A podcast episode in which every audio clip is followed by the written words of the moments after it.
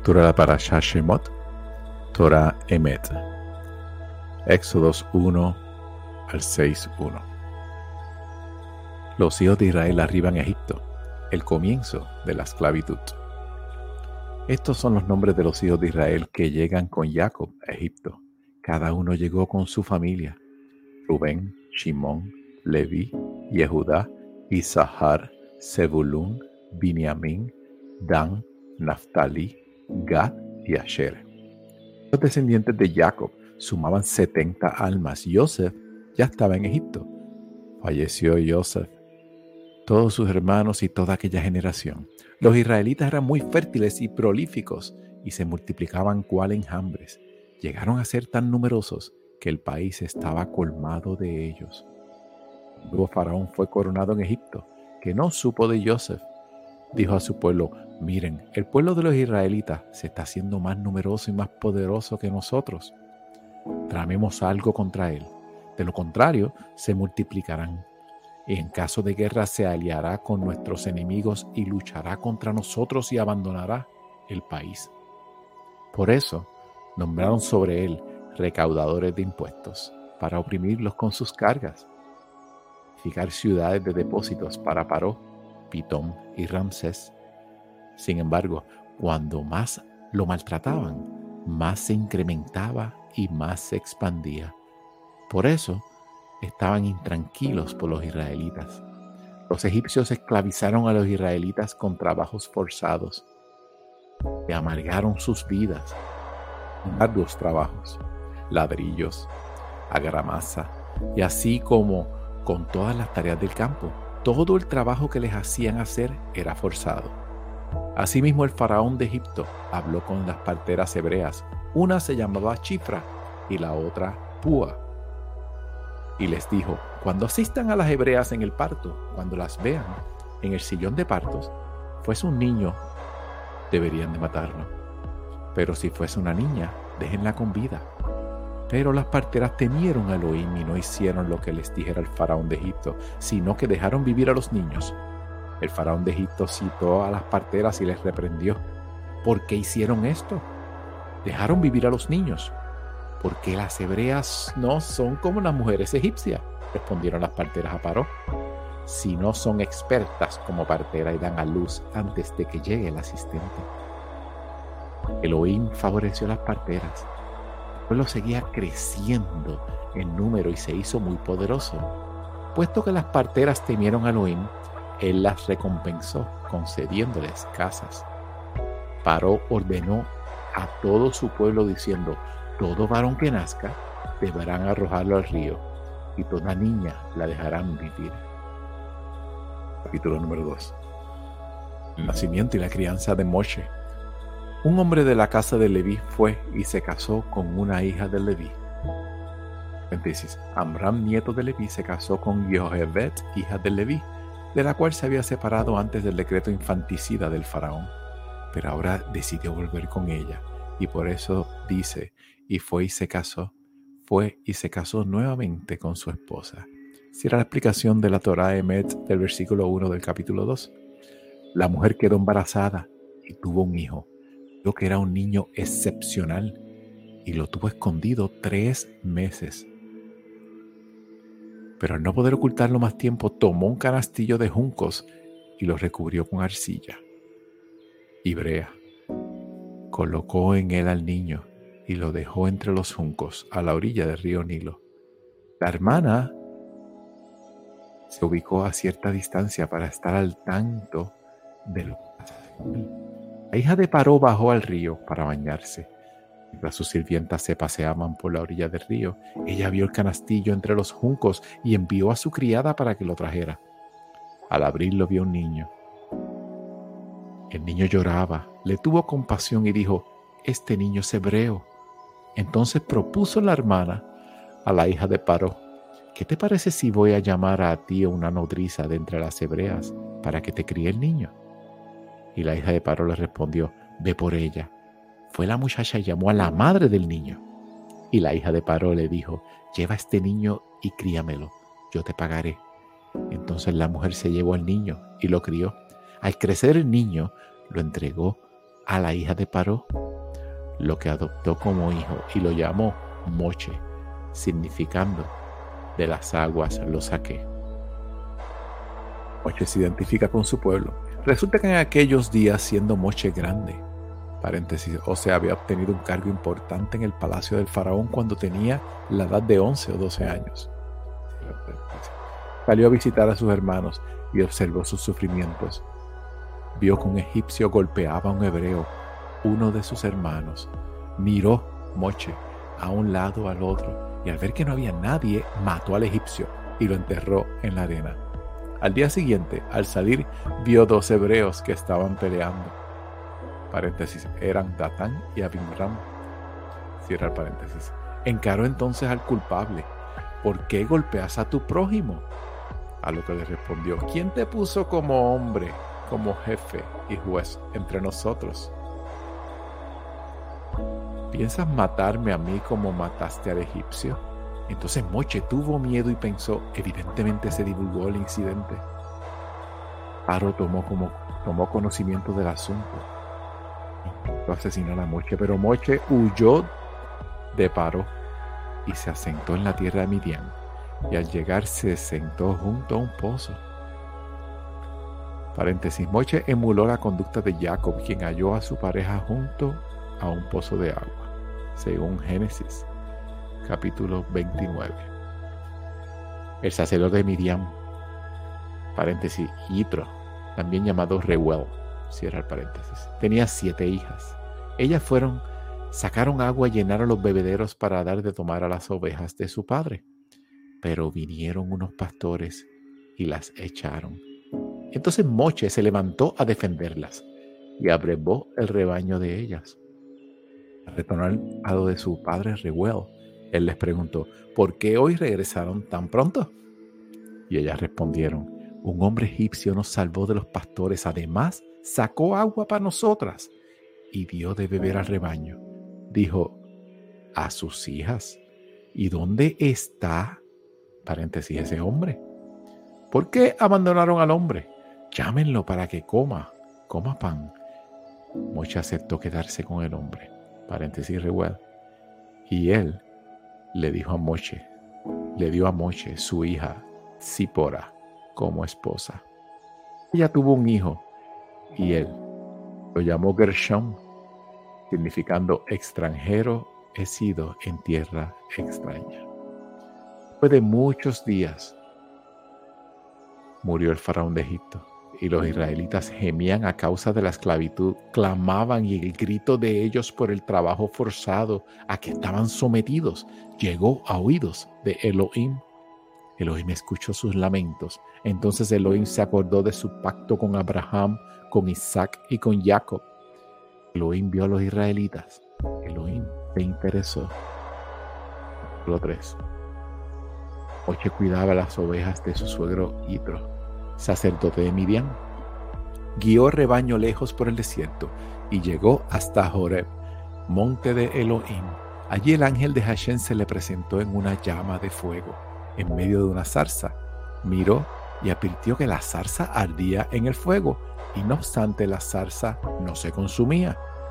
Dijo Moshe, me acercaré para contemplar este gran fenómeno, porque la zarza no se consume Hashem vio que Moche se acercaba para contemplar, lo llamó Elohim desde la zarza, así, Moche, Moche. Y él respondió, aquí estoy. Dijo él, no te acerques, descálzate, pues el lugar en que te encuentras es tierra sagrada. Y agregó, yo soy Elohim de tus padres, Elohim de Abraham, Elohim de Isaac, Elohim de Jacob. Cubrió la cara porque temió mirar a Elohim Dijo Hashem, en efecto vi el sufrimiento de mi pueblo en Egipto. Escuché su clamor por culpa de sus capataces y sé muy bien de sus padecimientos. Por eso he descendido, para salvarlo del poder de los egipcios y para hacerlo emigrar de aquella tierra hacia una tierra buena y amplia, tierra a la que fluye leche y miel. El lugar cananita, el hitita, el emorita, el pericita, el jivita y el Jebusita. Y ahora mira, el grito de los israelitas llegó hasta mí. También vi la crueldad en que los egipcios lo oprimen. Por lo tanto, ponte en camino y te enviaré ante Paró. Saca a mi pueblo, los israelitas de Egipto. Dijo Moshe a Elohim, ¿y quién soy yo para presentarme ante Paró y sacar a los israelitas de Egipto? Él respondió, pues yo estaré contigo, y esto será tu señal de que yo te he enviado. Paréntesis, Moche era pastor de rebaño de su suegro, y el esmero con que hacía su trabajo fue la prueba de idoneidad para designarlo pastor del pueblo de Israel. era la explicación. Cuando saques al pueblo de Egipto, servirán a Elohim en este monte. Le dijo a Elohim, mira, cuando me presente ante los israelitas y les diga, el Elohim de sus antepasados me envió hacia ustedes, y ellos me preguntan, ¿cuál es su nombre? ¿Qué diré? Respondió Hashem Elohim. Eye Asher Aye. Paréntesis, seré el que seré. O sea, estaré con ellos en el sufrimiento y estaré con ellos siempre que me requieran. Cierra el paréntesis. paréntesis. Y agregó, así les dirá a los israelitas, Eye me envió a ustedes. Eye es un nombre divino que alude a su revelación, según la explicación de la Torah. En versículo 15, además Elohim le dijo a Moshe, dile a los israelitas, Hashem Elohim de sus antepasados, Elohim de Abraham, Elohim de Isaac, Elohim de Jacob, me envía a ustedes. Este es mi nombre eterno y esta es la forma en que debo ser llamado en todas las generaciones. Anda, reúne a los ancianos de Israel y diles, Hashem Elohim de sus antepasados se ha presentado ante mí. Elohim de Abraham, Elohim de Isaac, Elohim de Jacob. Se me ha revelado diciendo, en efecto he puesto mi atención en ustedes y en el trato que les dan en Egipto y los liberaré de la opresión de Egipto a la tierra del cananita, del hitita, del emorita, del perisita, del Vivita y de Yebusita, tierra de la que fluye leche y miel. Ellos obedecerán tu voz. entonces te presentarás tú con los ancianos de Israel ante el faraón de Egipto y le dirán, Hashem Elohim de los hebreos, se nos ha presentado y ahora por favor nos alejaremos a una distancia, a una distancia de tres días de viaje por el desierto para ofrecer sacrificios a Hashem nuestro Elohim pero yo sé que el faraón de Egipto no los dejará salir. No es por la fuerza, sino es por la fuerza. Entonces extenderé mi mano y castigaré a Egipto con todas mis maravillas que obraré en él, y después los dejará ir.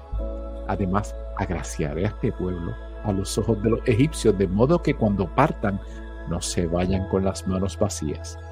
Cada mujer pedirá a su vecina, y a la que alojase en su casa artículos de plata, artículos de oro, prendas de vestir, y las pondrán sobre sus hijos y sobre sus hijas, y despojarán a Egipto. Lo 4.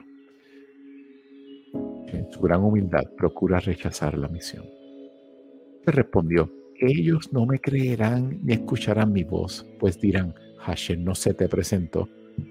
Hashem le dijo, ¿qué tienes en tu mano? Y él le respondió, un bastón. Le dijo, arrójalo al suelo. Lo arrojó y se convirtió en una serpiente. Moshe escapó de ellas. Entonces Hashem le dijo a Moshe, extiende tu mano y tómala por su cola. Extendió su mano y la tomó y se transformó en bastón en la palma del bastón, la palma de su mano. Si ellos creerán que se te presentó Hashem Elohim de tus antepasados, Elohim de Abraham, Elohim de Isaac, Elohim de Jacob. Le dijo Hashem, pone tu mano en tu pecho. Y él puso su mano en su pecho y la sacó. Su mano estaba enferma de Saraat. Paréntesis, Saraat es como una especie de lepra. Se habla en el libro de Levíticos, capítulo 13. Y su mano estaba blanca. Paréntesis, si era la explicación. Su mano estaba enferma de Saraat, como la nieve.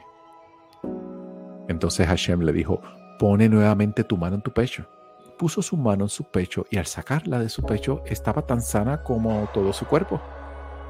Y así Y si no te creyesen, ni te escuchasen con la primera señal, te creerán con la última señal. Y si no creyesen ninguna de estas dos señales, ni prestaran atención a lo que les dijiste, entonces tomará agua del río y la derramarás en la tierra. El agua que tomarás del río se convertirá en sangre al tomar contacto. Moche respondió a Hashem, por favor Hashem, no soy hombre de palabras. Y esto no es solo de ayer, ni de anteayer, ni desde el día que hablaste conmigo, que soy tu servidor, sino que hace mucho tiempo balbuceo y tengo dificultad con la lengua. Paréntesis, Moche tenía un defecto físico que le impedía hablar correctamente. Cierra el paréntesis.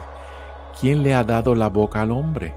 Le replicó Hashem. ¿Y quién le hace mudo o sordo, vidente o ciego? ¿Acaso no soy yo Hashem? Paréntesis. O sea, ¿quién si no? Yo te he habilitado cuando debiste defenderte al ser juzgado ante el faraón. Yo fui. ¿Quién sino yo? Era la explicación. Ahora, anda, yo estaré con tu boca y te indicaré lo que debas decir. Pero Moche insistió, por favor, Hashem, por favor, envía a otro, al que acostumbras a enviar. Entonces Hashem se enojó con Moche y le dijo, ¿es que no es a Aarón el levita tu hermano? Yo sé que él puede hablar. Mira, él irá a tu encuentro. Y cuando te vea, se alegrará. Tú le hablarás a él y pondrás las palabras en su boca. Y yo estaré en tu boca y en su boca indicándoles lo que deban hacer. Él hablará por ti al pueblo. Él será tu boca. Y tú toma en, toma en tu mano este bastón con el que harás los milagros. Entonces Moche se fue y volvió a lo de su suegro Yeter, mencionado anteriormente como Yitro o Reuel. Era la explicación. Y le dijo, debo regresar junto a mis hermanos que están en Egipto. Veré si aún viven. Y Yetro le respondió a Moche, anda en paz Hashem le dijo a Moche en Midian, anda, retorna a Egipto, porque murieron todos los que pretendían matarte. Como a su mujer y a sus hijos, los montó sobre el asno. Se volvió a la tierra de Egipto. Moche tomó en su mano el bastón de Elohim. Dijo Hashem a Moche, al volver a Egipto, con la distinción en hacer ante todas las maravillas que habré puesto al alcance de tu mano. Yo haré que él se ponga terco y no deje salir a mi pueblo. Tú le dirás a Paró, así dijo Hashem, Israel es mi hijo, mi primogénito. Y te dijo, que deje salir a mi hijo para que me adore. Pero si te niegas a dejarlo salir, yo mataré a tu hijo mayor. Resulta que en el viaje, la hostería Hashem salió al encuentro, paréntesis de Moche, e intentó, e intentó matarlo, paréntesis por no haber circuncidado a su hijo. Entonces Síbora tomó un cuchillo de piedra y le cortó el prepucio a su hijo. Entonces Sípora tomó el cuchillo de piedra y le cortó el prepucio a su hijo y al arrojar paréntesis, de prepucio a sus pies, paréntesis, a los pies de Moshe, dijo, refiriéndose a su hijo, tú eres el asesino de mi esposo. O sea, estuviste a punto de provocar la muerte de mi esposo. Este es el ángel de la muerte. Lo soltó a Moshe y ella dijo, mi esposo casi muere a causa de la circuncisión. Paréntesis, o sea, por no haber circuncidado a su hijo. Si era la explicación me dijo Aarón, anda al desierto, al encuentro de Moshe. Fue y lo encontró en el monte de Elohim y lo besó. Entonces Moshe le contó a Aarón todas las palabras de Hashem, la misión que le ordenó y todas las maravillas que le encomendó. Moshe y Aarón fueron y reunieron a todos los ancianos, los israelitas. Aarón expuso todas las palabras que le dijera Hashem a Moshe quien hizo las señales milagrosas a los ojos del pueblo. El pueblo creyó, aceptaron el mensaje de Hashem, que Hashem había otorgado especial providencia a Israel y que él ha visto su sufrimiento. Entonces inclinaron la cabeza y se prosternaron. 5. Los de Moche y Aarón se presentan ante Paro. Luego, Moche y Aarón fueron a decirle a Paro, así dijo Hashem Elohim de Israel, deja salir a mi pueblo para que me celebren en el desierto. Paréntesis, celebrar alude a hacer ofrendas a Hashem. Cierra la explicación. Pero Paro respondió, ¿quién es Hashem para que yo le obedezca y deje salir a Israel? No conozco a ese Hashem, ni tampoco dejaré salir al pueblo de Israel.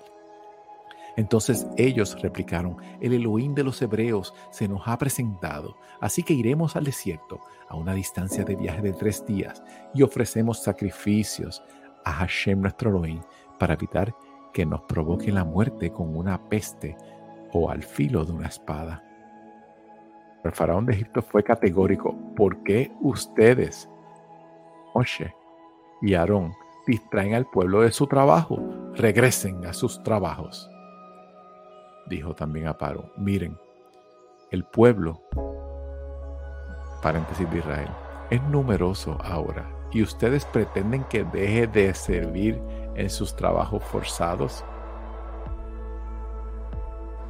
Ese mismo día Paro ordenó a los jefes y capataces a cargo del pueblo, siendo no entreguen más paja al pueblo para hacer ladrillos como hasta ahora, que ellos vayan y recojan para sí la paja no obstante, continuarán exigiéndoles la misma cuota de ladrillos que hacían antes. Nada reducirán de ella, porque son unos holgazanes y por eso gritan diciendo, vayamos a ofrecer sacrificios a nuestro Elohim.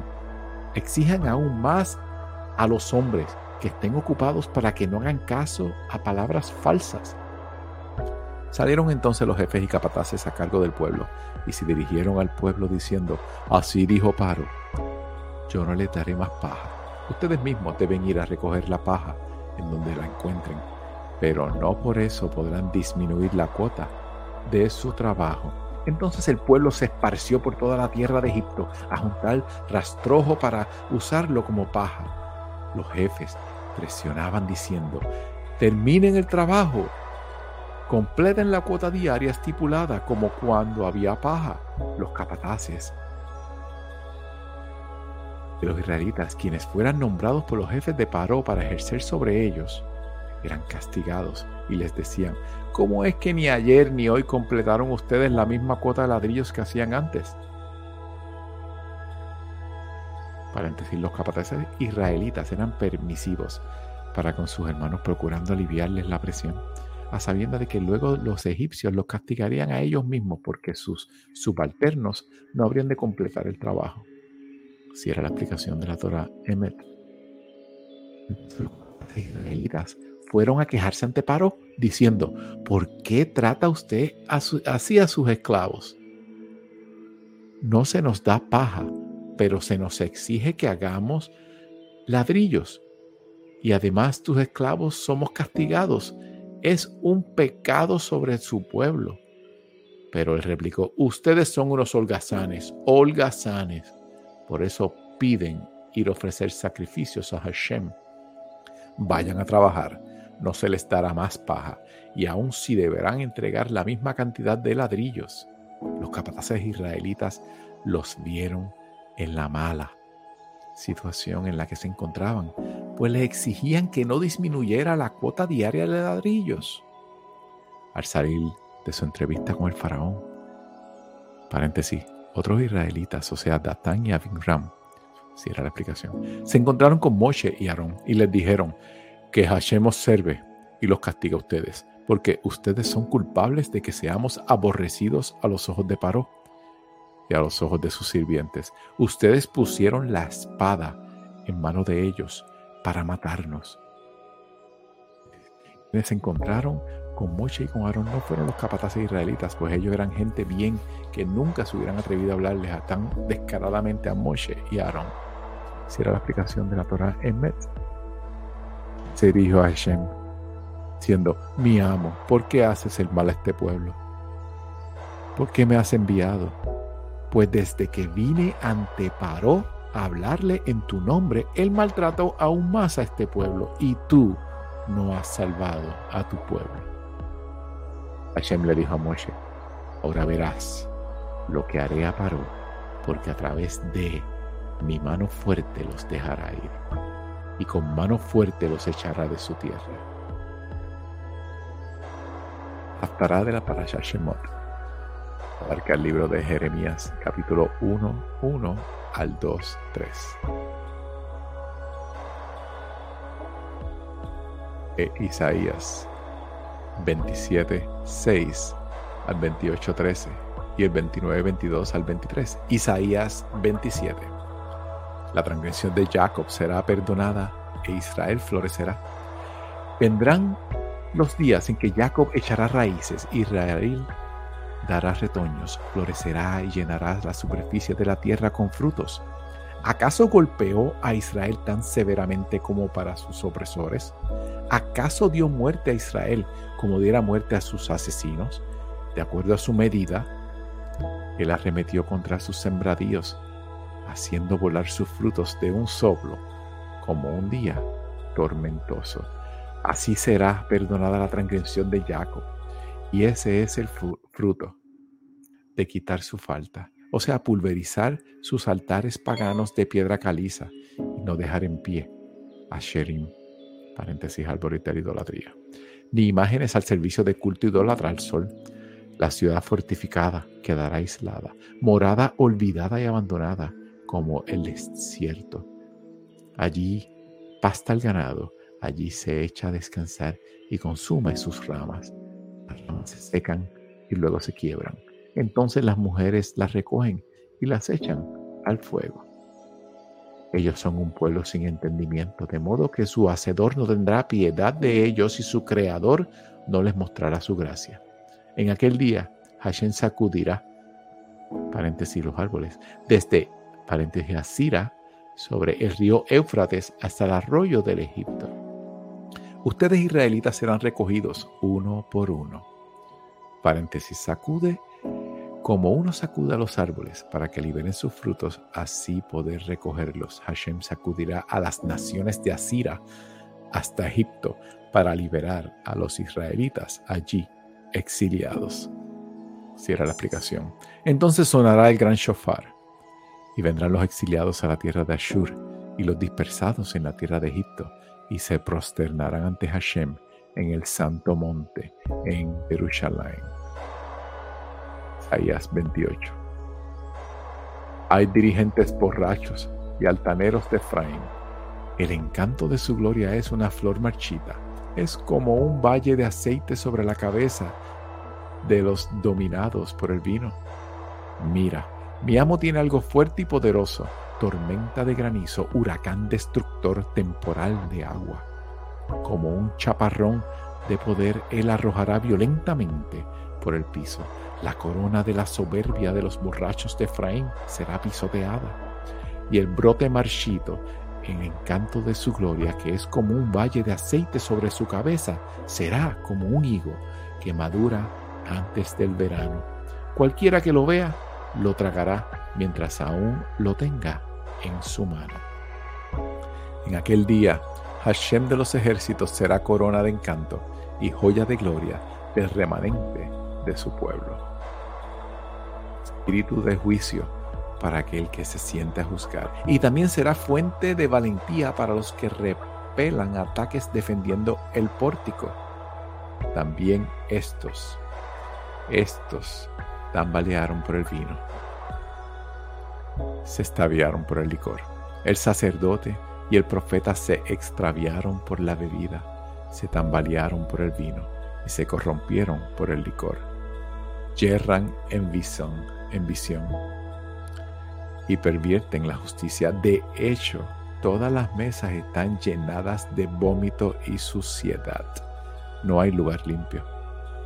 ¿A quién ha de enseñar el conocimiento y a quién ha de hacer comprender el mensaje? ¿Acaso a los recién destetados de la leche, a los recién sacados de los pechos? precepto tras precepto, precepto tras precepto, línea tras línea, línea tras línea, un poquito aquí, un poquito allá. De hecho, pareciera como que le hablara a este pueblo en lengua extraña, en otro idioma. Así que hallarán sosiego, dejen en paz al oprimido, así hallarán satisfacción. Pero ellos no quisieron obedecer. Para ellos la palabra de Hashem era un precepto a un precepto, un precepto a un precepto, una línea a una línea, una línea a una línea, un poquito aquí, un poquito allá. Ellos desecharon los mandamientos de Hashem por haberlos considerado meras restricciones y restricciones, en vez de atribuirle su real importancia. Y por eso, por eso, por ese desdén a los mandamientos de Hashem, será la explicación. Cuando avancen, caerán hacia atrás y se quebrarán, serán atrapados y capturados. Isaías 29. Por eso Hashem le dice a la casa de Jacob, ya no se avergonzará más y su rostro ya no se pondrá pálido, pues verá a sus hijos, obra de mis manos, en su medio. Ellos santificarán mi nombre, santificarán al santo de Jacob y alabarán al Elohim de Israel. Concluye la parasha Shemot y su Haftarah. Shalom.